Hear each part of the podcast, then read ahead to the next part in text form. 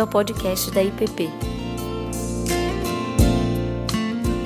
Bom, gente, estamos retomando aqui a nossa classe. Vamos orar para a gente estar nisso, tempo de meditação. Pai, graças te damos pelo teu sacrifício por nós, pela tua redenção, que a gente possa entender as implicações, Deus, do teu evangelho, da tua palavra, do teu sacrifício, Deus, para nós, hoje aqui, os nossos relacionamentos e para esses temas que temos falado aqui, Deus. Que o Senhor tenha misericórdia de nós, nos instrua, nos corrija, Deus, e nos anime para aquilo que o Senhor deseja fazer e realizar em nós. Em nome de Cristo que oramos. Amém. Bem-vindos! Tem gente nova no pedaço. A gente está no pai, né? Bem. Bem-vindo. Alisson, Júlia e Flora. Espera poder ver o rostinho da Flora aí. Hoje episódio. Não. Hoje a gente está chique aqui, gente. Agora temos até a televisão, tá vendo só? A coisa está melhorando. Ah, como nós temos falado essas últimas semanas, estamos abordando esse tema da ordens e desordens do corpo, pensando nos desafios da vida comunitária com base na primeira carta de Paulo aos Coríntios. E nessas últimas semanas temos olhado para esse bloco da carta no qual Paulo aborda as questões de natureza sexual, tanto das desordens que estavam acontecendo na igreja, e hoje a gente vai olhar especificamente para como que Paulo responde a essas desordens que estavam acontecendo ah, dentro da igreja. Nós, semana passada, a gente ah, trabalhou o, o, capítulo 6, não, não, deu tempo da gente finalizar tudo, a gente vai terminar e iniciar o capítulo 7, e eu gostaria de retomar ah, uma, alguns conceitos que a gente estava trabalhando no fim da aula passada, antes da gente finalizar, que diz respeito a alguns movimentos culturais modernos que trazem grande implicação para nós hoje, que é pensar em alguns deslocamentos que ocorreram, ah, especialmente no último século, com relação à sexualidade humana, e como que isso nos afeta hoje, como que isso afeta a maneira como nós entendemos o sexo, o relacionamento, o casamento, ah, dentro daquilo que nós temos ah, no período moderno. Como disse, esses deslocamentos, esses conceitos, eles são abordados é, pela professora Sarah Williams, que é uma professora historiadora de Oxford, que durante alguns anos deu aula no Regent, ah, no qual deu uma disciplina lá também, no qual acabei participando, e esses conceitos vêm dela. A gente falou já dos três primeiros deslocamentos, que ela fala sobre ah, no, como no, no início do século XX a esse deslocamento, essa desassociação de sexo, de procriação, e isso causa uh, o fim do monopólio sexual da família, já que o, a procriação passa a ser algo opcional. Obviamente que uh, métodos contraceptivos sempre existiram ao longo da história da humanidade, mas as tecnologias mais modernas possibilitaram, então, um controle ainda mais efetivo e, assim, o, o fim do monopólio sexual da família, como diz a, a doutora Sarah Williams. Ah, o que leva para um segundo deslocamento, isso já mais ou menos na década de 60, com toda a revolução sexual desse período, do, do, do amor livre, do sexo livre, ah, dessa deslocamento, essa desassociação da ideia de sexo de casamento, de aliança, como nós falamos. Isso resulta ah, numa alta de divórcios, falamos sobre como que isso faz uma mudança, até mesmo no conceito e no termo que a gente utiliza para se referir ao parceiro, muda-se a ideia de cônjuge, que tem a ver estritamente com aliança, um relacionamento de casamento entre um homem e uma mulher, para uma ideia de parceiro, que é uma linguagem, parceiro de, de uma linguagem econômica, comercial, de transação e de troca né, de, de interesses. E é tido, então, dentro dessa perspectiva, que negar os próprios sentimentos ou negar os próprios desejos começa a ser tratado como algo imoral, que faz mal à própria saúde, porque agora vivemos na era da autenticidade. Você precisa expressar quem você é, os seus desejos, os seus sentimentos, e negar essas realidades passa a ser tratado como imoralidade dentro da cultura. E isso leva a esse terceiro aspecto, que é o deslocamento de sexo de relacionamento, no qual há um esvaziamento do caráter moral do sexo, e falamos ah, que consentimento pessoal passa a ser o ah, único valor moral e a única barreira que define aquilo que é válido dentro do sexo, é o consentimento. É a única coisa que define o que é legítimo e o que é ilegítimo. E, obviamente, nós cremos que consentimento é óbvio que é importante, isso é um conceito bíblico, mas não é o único conceito que deve amparar aquilo que valida a uma relação sexual como legítima ou como ilegítima. E tanto que o Celso trouxe aí o exemplo absurdo, mas que temos visto cada vez mais crescente, de uma jovem que ele está acompanhando de 13 anos de idade que está se relacionando sexualmente com um rapaz, um cara de 30 anos de idade. Então, os conceitos, com, com, se consentimento pessoal passa a ser o único critério moral que define a validade do sexo, logo a pedofilia em breve passa a ser tida como algo aceitável. Porque se há consentimento entre ambas as partes, a, a, a ideia e o raciocínio é que não há mal nenhum dentro disso. Ah, e isso leva a um quarto deslocamento, que é o deslocamento de sexo de parceiro.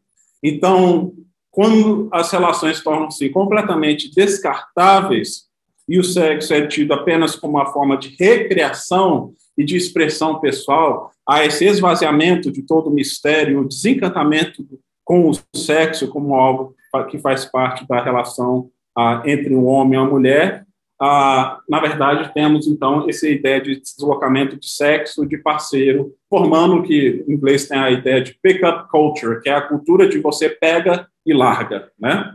E aí você tem hoje aplicativos, o Tinder e tantos outros, no qual as pessoas, antigamente, os primeiros aplicativos de, de relacionamento, era, as pessoas ainda tinham um certo esforço, né? Ia lá, chavecar, paquerar, criar algum tipo de relacionamento, Agora não, a coisa é assim, postou, chamou, é, é, é justamente para encontrar e transar. É, essa é a realidade que se tem visto hoje. Ah, agora, o que é curioso é que isso é tido como a libertação do sexo, dos corpos, da expressão humana, do homem, da mulher, mas estatísticas mostram, e aí a Sarah Goodman cita o trabalho de uma outra pesquisadora, que as pessoas, e aí isso está virando um problema na Europa, em lugares como a Inglaterra, que são bem secularizados, que as pessoas, ao invés de terem mais sexo, estão tendo menos sexo. E quando a beleza e o mistério do sexo é drenado, o que se, ao invés de ter uma valorização e a busca maior por ele, você vê justamente o contrário. Isso está virando um problema, obviamente, em países como a Europa, onde as pessoas têm menos relacionamento, menos sexo, e não está tendo nem reposição da população, porque as pessoas estão tendo ah, obviamente, menos filhos. E aí a, a doutora Sara cita o estudo de uma outra pesquisadora que foi fazer um estudo com pessoas que têm relacionamentos 30, 40 ah, e a hipótese dela de que essas pessoas estavam insatisfeitas e estavam se sentindo oprimidas e reprimidas dentro de uma relação que é tida como ah, opressiva, que é o casamento tradicional, e ela queria fazer uma pesquisa mostrando que esses parceiros, seja idosos, seja pessoas mais velhas, ah, teriam cada vez menos sexo e teriam um desinteresse maior, e, na verdade, depois de fazer uma pesquisa com mais de mil parceiros e mil casais, ela descobriu justamente o contrário, de que, ao contrário do que ela pensava, o casamento não é uma instituição escravizadora, mas que as pessoas que estavam dentro de um relacionamento por um longo período estavam experimentando cada vez mais uma experiência sexual mais satisfatória, o que é contrário àquilo que a própria cultura diz, que você tem que buscar sempre a novidade. E aí muitos tratam o sexo como o mesmo parceiro, como ouvir um mesmo disco repetidas vezes, mas na verdade o que nós temos, e aqui a gente crê nisso biblicamente, que talvez seja como aprender um instrumento, que com o tempo, ao invés de ele se tornar repetitivo, ele se torna mais prazeroso na medida que você aprende e se deleita dentro daquela experiência.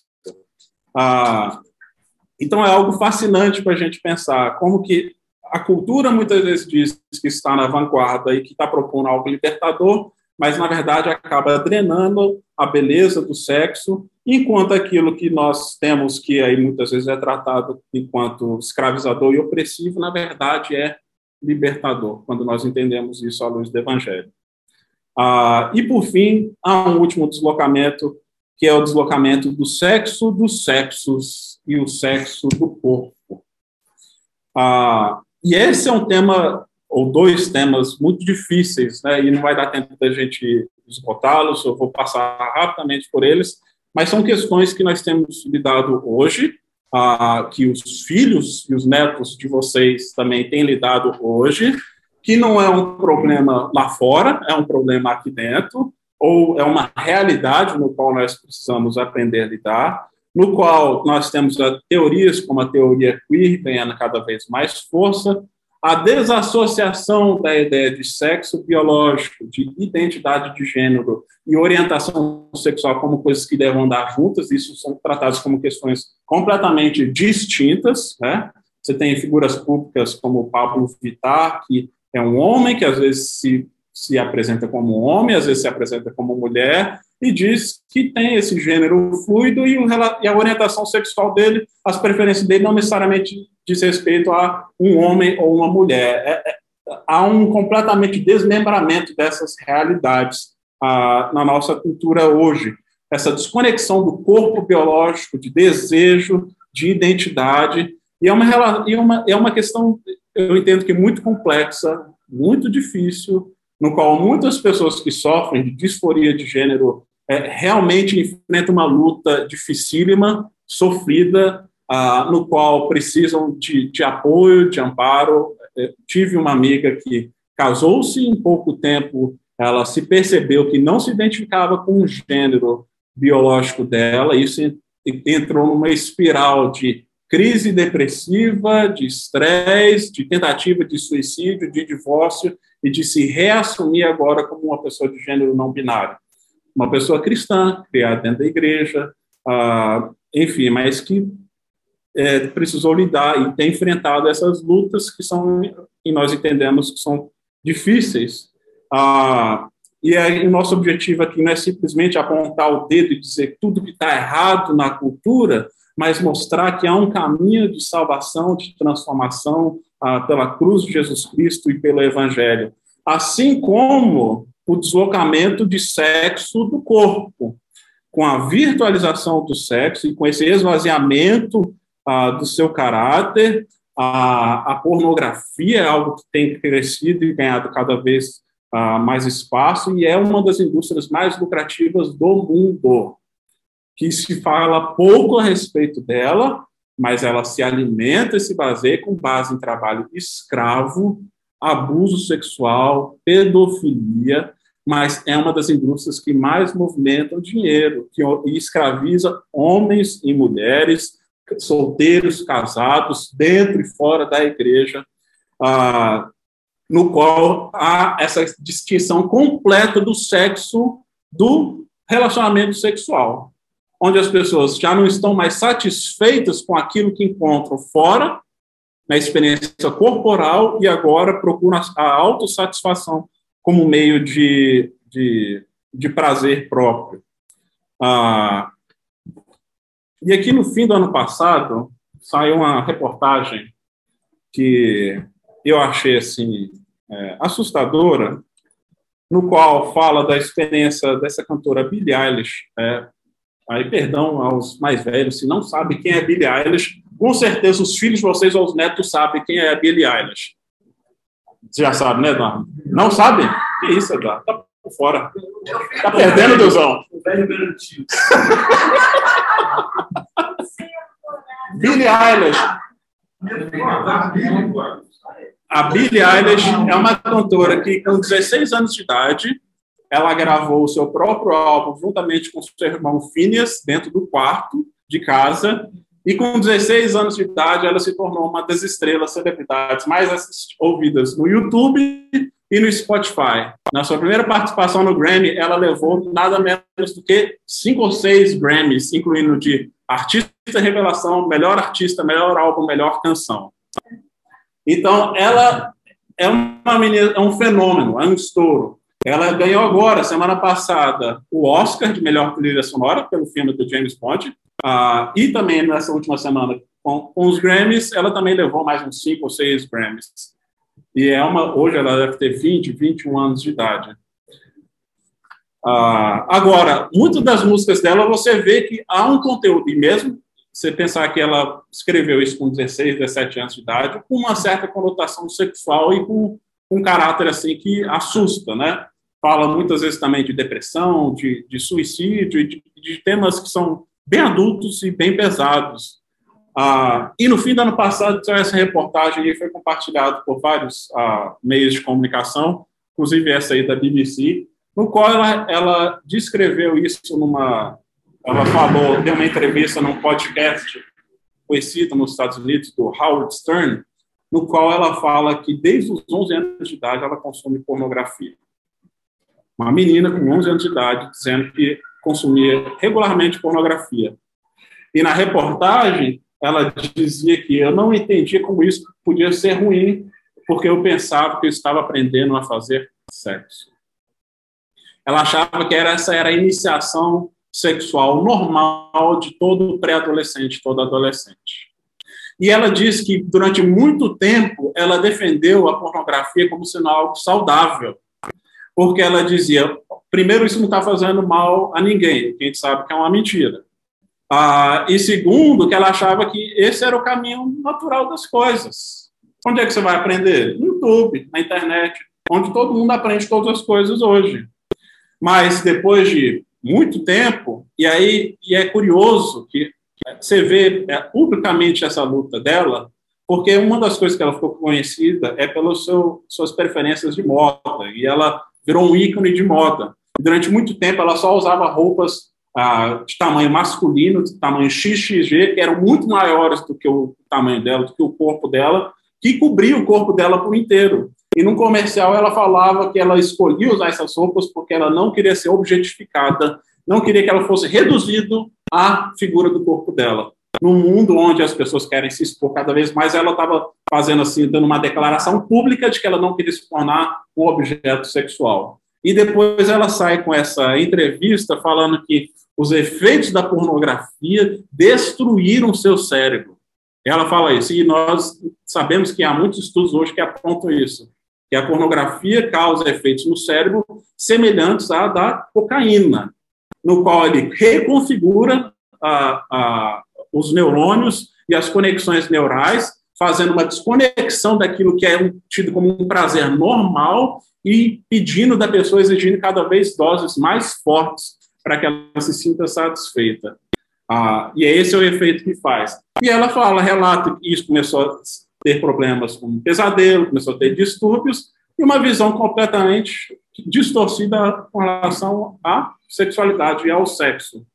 E aí, uma das coisas que são assustadoras, que ela diz que ela considera um verdadeiro problema, porque a pornografia passa a distorcer os limites do que é considerado normal durante o sexo, incluindo o consentimento. Curioso que o, o valor moral da cultura, que é o consentimento, a própria pornografia destrói. Onde as práticas abusivas começam a ser cada vez mais comum, porque nem mesmo a pessoa sabe o que é um abuso ou não, porque ela está acostumada a ver coisas que não tem nada a ver com aquilo que é, deveria ser uma relação saudável e normal entre um homem e uma mulher. Então, essa é a realidade no qual nós estamos inseridos hoje, e que tem feito estragos assim enormes, né, gente?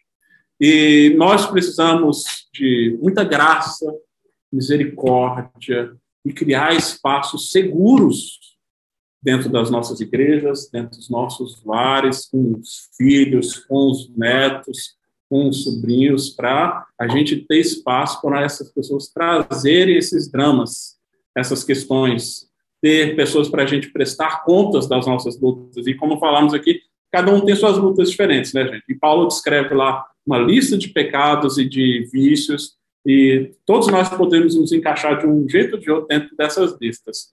Mas o que Paulo afirma é que todos nós somos lavados, santificados e justificados pelo Evangelho.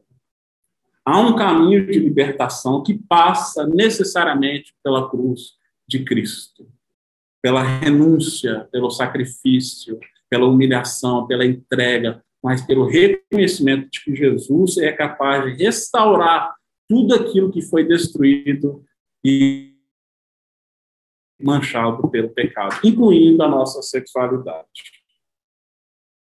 E eu acho fascinante na resposta de Paulo que nós lemos, né, 1 Coríntios 6, se vocês puderem abrir comigo, uma das coisas que ele repete ao longo de todo esse capítulo, ah, que é uma afirmação simples, no qual ele diz: Acaso não sabeis e ele repete essa afirmação seis vezes.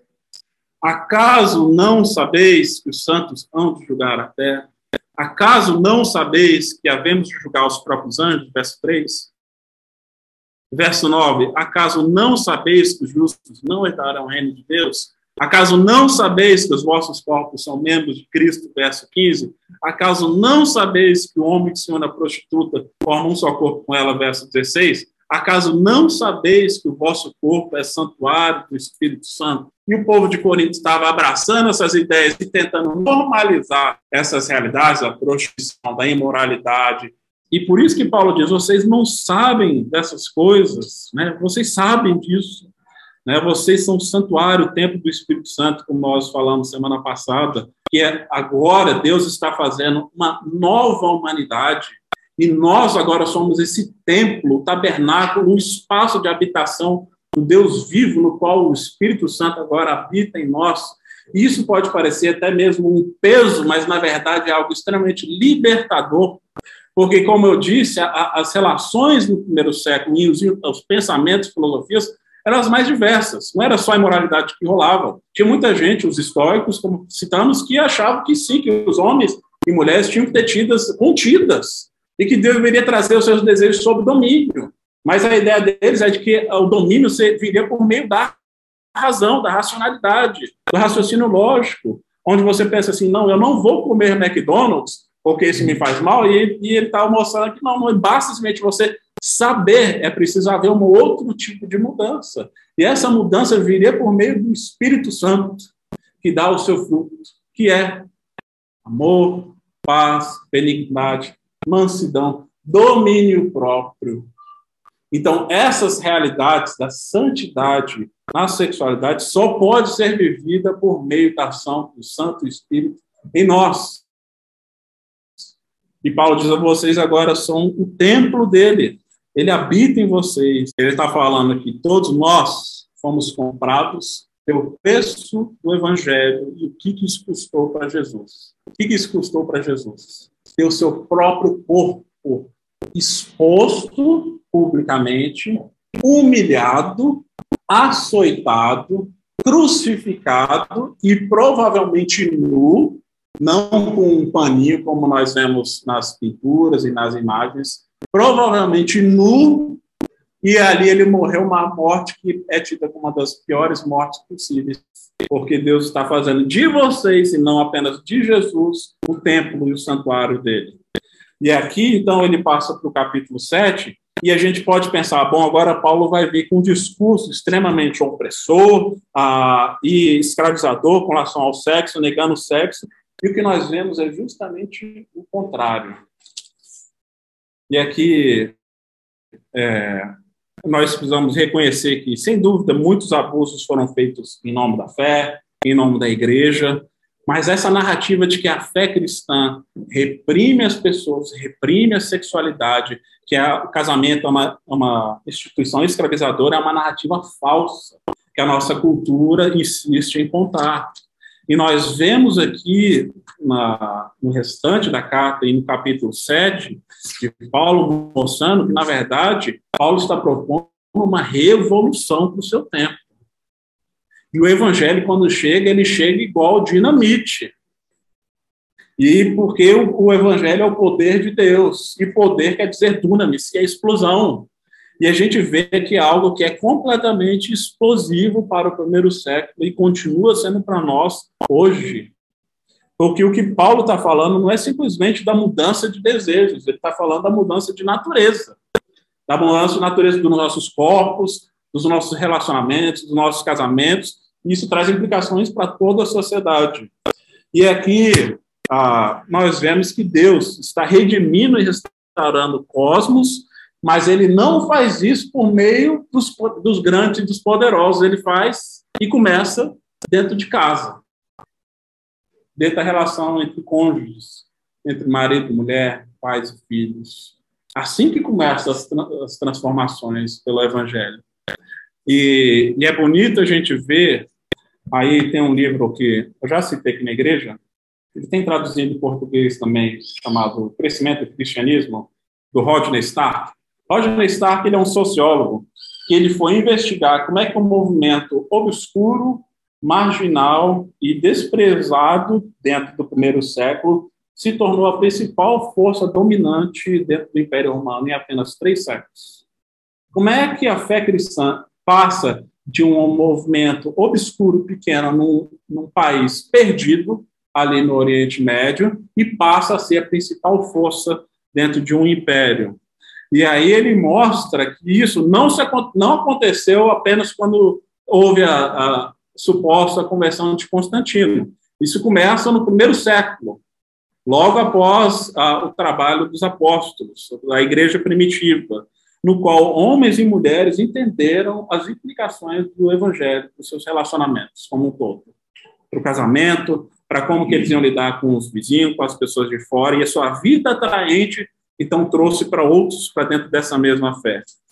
E o Rodney Stark mostra que uma das questões, um dos fatores que levou a esse crescimento, e ele cita vários, um deles, curiosamente, são o papel das epidemias e das pandemias nos primeiros séculos, no qual os, os romanos muitas vezes abandonavam seus doentes para trás e eram os cristãos que acolheram cuidaram dessas pessoas, e essas pessoas passam, então, a se torna parte da comunidade cristã por meio de novos vínculos sociais, mas ele fala também do lugar e do valor que a fé cristã deu às mulheres e crianças no primeiro século. E aqui a, e nós vemos o quanto o evangelho foi transformador nesse sentido. E nós temos alguns dados e informações que são ah, impressionantes, mas que nos ajudam a entender ah, os desdobramentos e o quanto que é impactante aquilo que Paulo fala dentro desse capítulo. Porque no primeiro século, o número de homens era muito superior ao número de mulheres dentro do mundo greco-romano. E há muitos fatores que levam-se a, a, a, essa realidade. Ah, e era tido, assim, cerca de 120 homens para cada 100 mulheres, ou até mesmo uma proporção até maior. E por que, que isso acontecia mesmo num contexto comum de guerra, onde geralmente você tem o inverso, né? Mas era conhecido como prática comum daquele tempo infanticídio e abandono de crianças do sexo feminino ou de crianças que eram indesejadas ou deformadas. Isso era legalmente aceito e moralmente também aceito e praticado por todas as classes sociais, de acordo com Rodney Stark. Dentro das comunidades cristãs era o contrário Curiosamente, tinha mais mulheres do que homens. E se a gente for ver carta de Paulo aos Romanos, você vê é, é, possivelmente essa é realidade, no qual ele faz saudação a 18 homens e 15 mulheres, ou seja, um número grande de mulheres dentro da comunidade cristã. Mas o que, o que se tinha dentro da, do primeiro século era a visão de que, assim como o corpo é inferior à alma, as mulheres eram inferiores aos homens, assim como escravos, crianças e o restante da população. Médicos daquela época, e aí relatos de, de alguns médicos romanos famosos como Galen, dizendo que os machos eram fetos que desenvolveram seu pleno potencial. E as mulheres eram machos que não vingaram. Esse médico Galen, ele fala, chega a falar o seguinte, que o Criador havia feito propositalmente metade da raça humana imperfeita e, como tal, mutilada. E eles usavam até argumentos científicos para a época para argumentar isso, falando que a, o homem ele possuía o calor que era o sinal da sua vitalidade e ele era capaz de preservar essa vitalidade dentro do seu corpo. E a mulher, pelo fato de menstruar, não era capaz de segurar o calor dentro do seu corpo. Então havia e dizia que por isso as mulheres eram mais macias ou mais fracas, porque elas não eram capazes de reter calor, reter virilidade. E aí então havia também uma distinção dizendo como na cultura entende-se que a razão é superior à emoção, os homens, por serem seres tidos como mais racionais, deveriam então estar no domínio das suas esposas ou das mulheres que eram seres mais emotivos ou emocionais. Deveria haver esse domínio para que pudesse haver ordem dentro da sociedade. Ah, e como resultado disso, as pessoas naturalmente querem ter menos mulheres. E aí, por isso, há a prática do abandono das crianças do sexo feminino ah, desde cedo. Isso era uma prática comum. Mas veja só, essa carta romântica de um homem a sua esposa que estava grávida. Ele diz: Saiba que eu estou ainda em Alexandria, a carta do primeiro século, gente. E não se preocupe se todos retornarem e eu permanecer em Alexandria eu peço imploro que cuide bem do nosso filho, e assim que receber o meu pagamento, eu te enviarei. Se você der a luz antes da minha chegada e for um menino, fique com ele. Se uma menina, descarte-a. Você me, me escreveu, não se esqueça de mim. Como eu poderia me esquecer de você? Te peço que não te preocupes. Tá vendo? Um homem romântico do primeiro século, né, gente? Como que a mulher não vai se preocupar, uma grávida, né? ouvindo umas palavras dessas? Gente, essa era a realidade daquele tempo. Assim, para nós parece um completo absurdo, mas era a realidade. E era comum as pessoas abandonarem crianças indesejadas, mulheres, ah, especialmente. As meninas atenienses, as meninas gregas, casavam-se quando atingiam a puberdade. Isso talvez não seja tão distante porque alguns séculos atrás também acontecia ah, dentro das sociedades modernas, mas há relatos de meninas de 11, 12 anos se casando. Em alguns casos, eles esperavam até chegar à puberdade para consumar o relacionamento, outros não. Era consumado com uma criança de 11, 12 anos. Elas, é, e mesmo as mulheres adultas eram tidas como crianças incapazes. Portanto, não tinham direito a propriedades, a bens e nem mesmo a educação todos os bens e posses eram do marido. Ela era propriedade do seu marido, porque ela era tida como incapaz. O marido poderia pedir motivo por, podia pedir divórcio por qualquer motivo, e fora da igreja era esperado que as mulheres se casassem virgens e se mantivessem de forma pura mas a promiscuidade dentre os homens era comum e aceitável, e nós tínhamos claramente um padrão duplo estabelecido para homens e mulheres. E o marido poderia solicitar, ah, sem consentimento, que uma esposa abortasse também, caso fosse uma gravidez indesejada.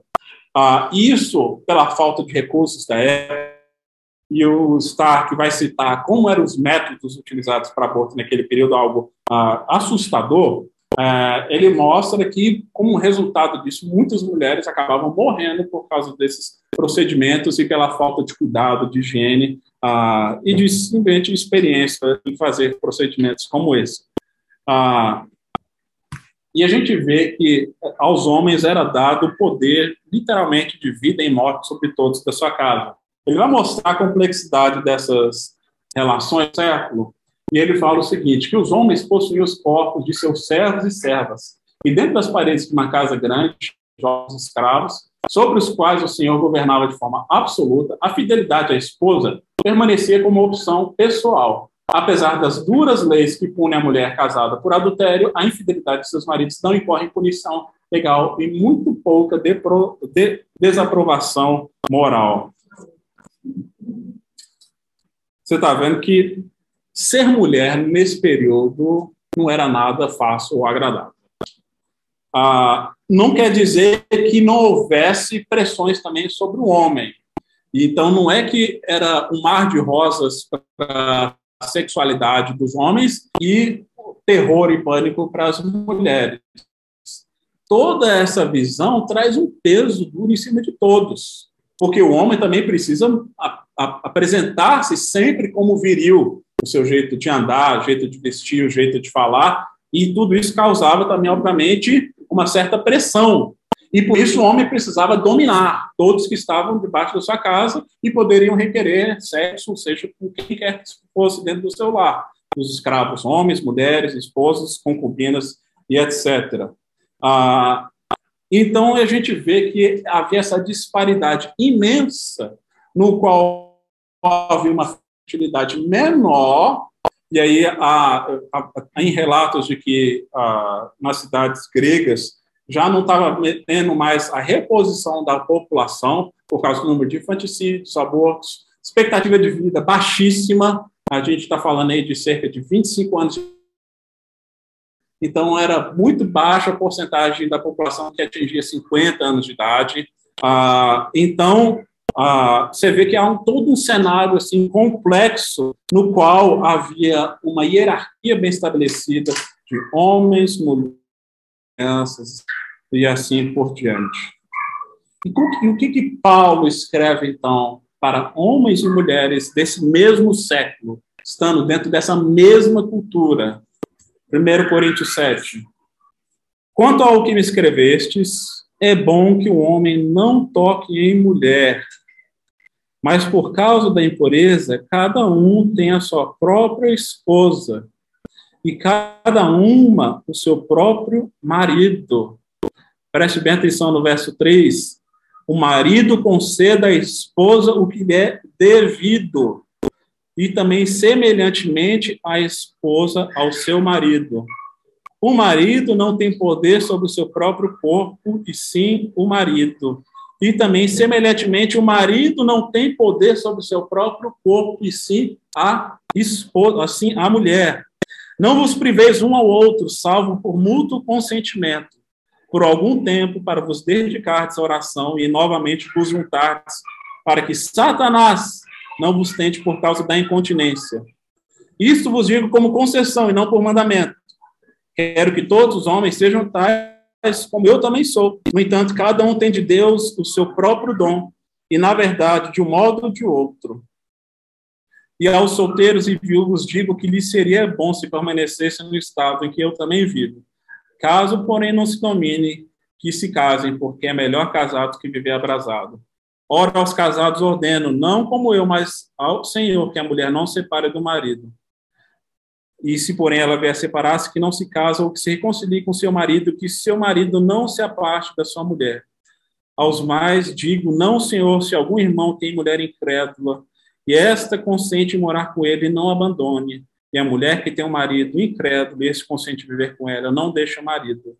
Porque o marido incrédulo é santificado no convívio da esposa, e a esposa incrédula é santificada no convívio do marido crente.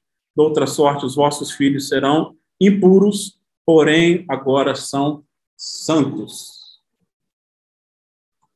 Gente, essas palavras de Paulo, elas caem como uma bomba no colo desse povo no primeiro século.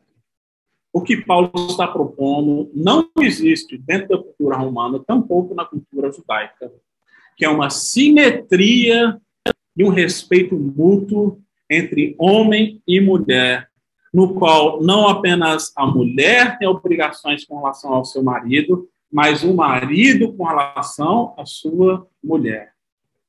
Paulo pega uma relação que era claramente, visivelmente hierárquica, assim, e traz ambos de volta para serem ambos imagem e semelhança de Deus, como um Deus criou para ser, onde um serve e cuida do outro no qual há responsabilidades e cuidado mútuo, inclusive na área sexual. Paulo, ele aqui, nós vemos que Paulo, ele celebra o sexo, mas não absolutiza o sexo. No primeiro, primeiro verso, é um verso vezes, um pouco confuso, porque ele diz, quanto ao que me escreveste, é bom que o homem não toque em mulher, dá a entender, pode parecer que Paulo está dizendo que é bom para o homem não tocar na mulher, mas não é isso. Ele está dizendo que, com relação ao que vocês me escreveram, e algumas versões traz, ao invés de uma vírgula, uns dois pontos, olha, vocês me escreveram isso aqui, não é bom que um homem toque mulher, porque qual é o pensamento de alguns? Não, por causa da imoralidade sexual, é melhor então a gente se abster do sexo por completo, inclusive os casados. E Paulo está falando, não, não é isso que vocês vão experimentar. Vocês, maridos, vão dar à sua esposa o que é de direito dela. Vocês vão satisfazê-la.